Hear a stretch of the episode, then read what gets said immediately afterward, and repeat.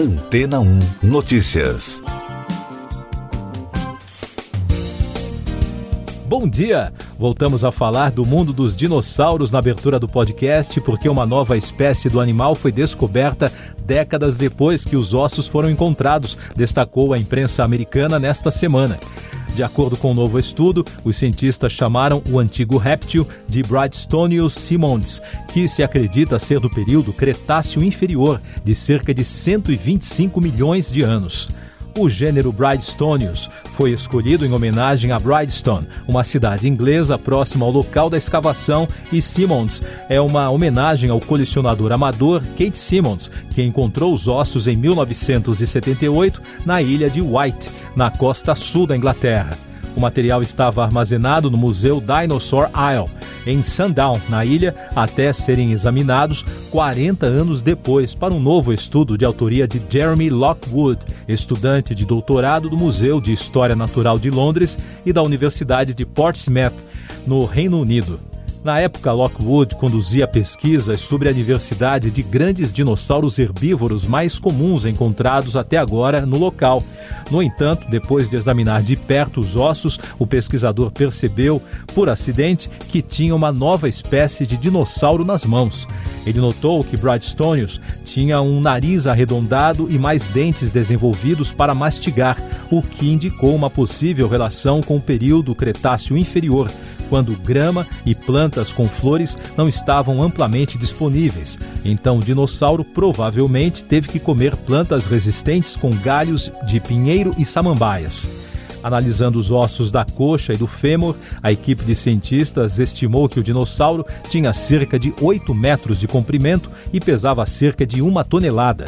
O estudo detalhado com o nome de Brightstone Simmons foi publicado nesta semana no Journal of Systematic Paleontology. E daqui a pouco você vai ouvir no podcast Antena ou Notícias. Governo vai prorrogar desoneração da folha. TCU suspende licitação de tecnologia espiã pelo Ministério da Justiça. Fiocruz diz que casos suspeitos no Rio de Janeiro não são de mal da vaca louca. Presidente Jair Bolsonaro afirmou que o governo decidiu desonerar a folha de pagamentos de 17 setores da economia por mais dois anos. Esses segmentos são os que mais empregam na economia brasileira, segundo o governo. Na última quarta-feira, o deputado Marcelo Freitas, do PSL de Minas Gerais, protocolou na Comissão de Constituição e Justiça da Câmara um relatório favorável ao projeto de lei que prorroga a desoneração. A desoneração da folha permite às empresas substituir a contribuição previdenciária de 20% sobre os salários dos empregados por uma alíquota sobre a receita bruta, que varia de 1 a 4,5%. O plenário do Tribunal de Contas da União suspendeu nesta semana o pregão eletrônico de licitação do Ministério da Justiça e Segurança Pública para a compra do sistema de espionagem Pegasus. A licitação teve o envolvimento do vereador Carlos Bolsonaro. Segundo especialistas, a tecnologia já foi usada para espionar jornalistas e opositores de governos pelo mundo. A Fiocruz do Rio de Janeiro identificou dois casos suspeitos da doença Creutzfeldt-Jakob os pacientes são de Belfor Roxo e Duque de Caxias, na Baixada Fluminense. A forma esporádica da DCJ, que pode ser confundida com o mal da vaca louca, não tem relação com o consumo de carne bovina. Segundo especialistas, não há cura para a doença e a expectativa de vida após o diagnóstico é de um ano. Existem quatro formas conhecidas da DCJ: esporádica, hereditária, iatrogênica e a nova variante. Entre 2005 e 2014, foram notificados 603 casos suspeitos da DCJ, de acordo com dados do Ministério da Saúde. Essas e outras notícias você ouve aqui na Antena 1. Oferecimento Água Rocha Branca. Eu sou João Carlos Santana e você está ouvindo o podcast Antena 1 Notícias. Trazendo agora informações da COP26, o ministro do Meio Ambiente, Joaquim Leite, anunciou na Conferência do Clima na Escócia que o Brasil apoia a proposta para a regulamentação do mercado de carbono. Este é um dos principais assuntos dos debates. Outro destaque: o governador do Piauí, Wellington Dias, do PT, que também participa da COP, testou positivo para a Covid-19. Agora, ele aguarda o resultado da contraprova e, caso dê positivo, o governador fará quarentena de 14 dias no Reino Unido. No penúltimo dia de debates, os quase 200 países participantes do evento discutiram as medidas mais importantes para o documento final a ser apresentado ao longo desta sexta-feira. A conferência deve terminar com um acordo mais forte das nações com a redução de gases, a transição energética, o financiamento para essas ações e uma série de outros detalhes a Covid no mundo. O primeiro-ministro de Israel, Naftali Bennett, e auxiliares entraram em um bunker na quinta-feira numa simulação de uma variante mortal do coronavírus. A agência Reuters informou que o exercício, chamado de Ômega, na verdade prepara previamente o governo para se defender de quaisquer novas cepas do coronavírus ou qualquer outra emergência sanitária. Os Estados Unidos vacinaram perto de um milhão de crianças na primeira semana de imunização da faixa etária entre 5 e 11 anos.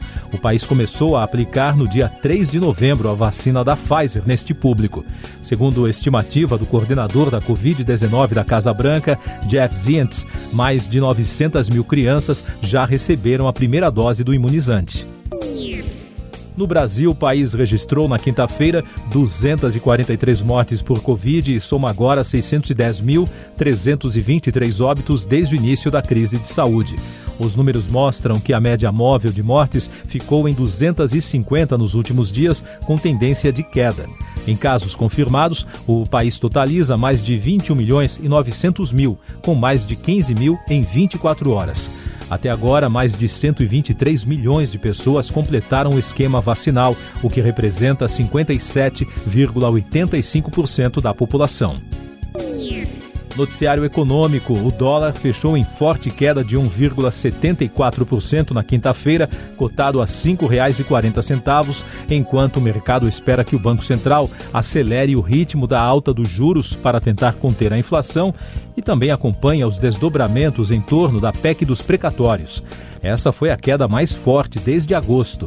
Atualmente, os juros básicos estão em 7,75% ao ano. Já o Ibovespa subiu 1,54% a 107.594 pontos. O comércio varejista fechou setembro em queda de 1,3% sob efeito da inflação, na comparação com agosto, na segunda retração mensal consecutiva. Com isso, o setor fechou o terceiro trimestre no vermelho, com queda de 0,4%, segundo dados divulgados pelo Instituto Brasileiro de Geografia e Estatística, o IBGE. Na comparação com setembro do ano passado, o tombo foi maior ainda, de 5,5%. Na Argentina, a inflação também preocupa. De acordo com o relatório do Instituto Nacional de Estatística e Censos, o índice de preços ao consumidor do país avançou 3,5% em outubro, em comparação com setembro, e 52,1% na comparação anual. Os principais aumentos foram registrados no setor de vestuário e calçados e saúde, apesar do congelamento de preços de 1.400 produtos por parte do governo tecnologia e negócios. A Embraer informou nesta semana que sua subsidiária de mobilidade urbana, a IVE, assinou acordo com a norueguesa Widerøe Zero. O negócio envolve operações de aeronaves elétricas de decolagem e pouso vertical na Escandinávia. A Widerøe Zero é uma incubadora de negócios de mobilidade aérea e faz parte da Widerøe, a maior companhia aérea regional da Escandinávia, que já usa aviões da companhia brasileira. Mais destaques nacionais: o presidente Jair Bolsonaro sancionou na quinta-feira a lei que transfere 9 bilhões do orçamento do antigo Bolsa Família para o novo Auxílio Brasil. O ato foi publicado em edição extra do Diário Oficial da União, no mesmo dia em que o Congresso Nacional aprovou a proposta enviada em outubro pelo governo. Os recursos serão remanejados das despesas primárias do programa que foi extinto.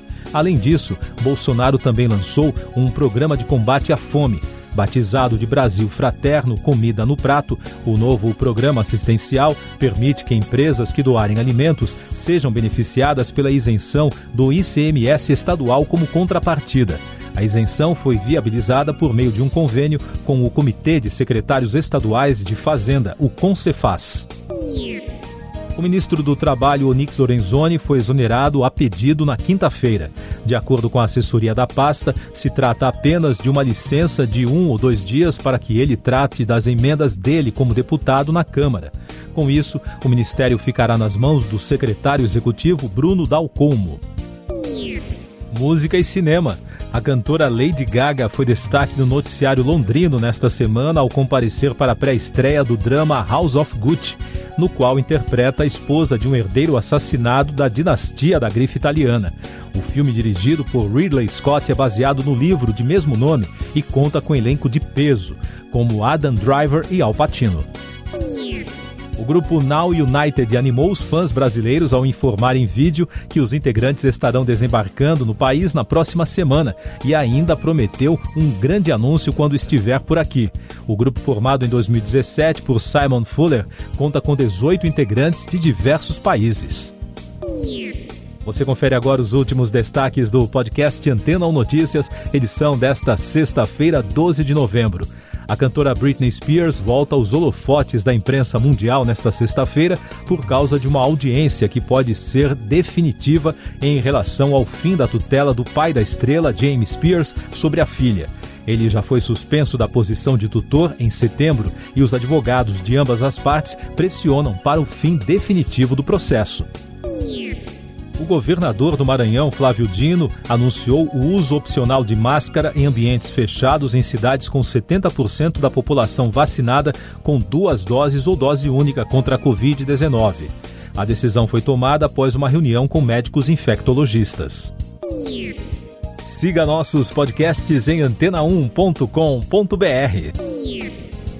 Este foi o resumo das notícias que foram ao ar hoje na Antena 1.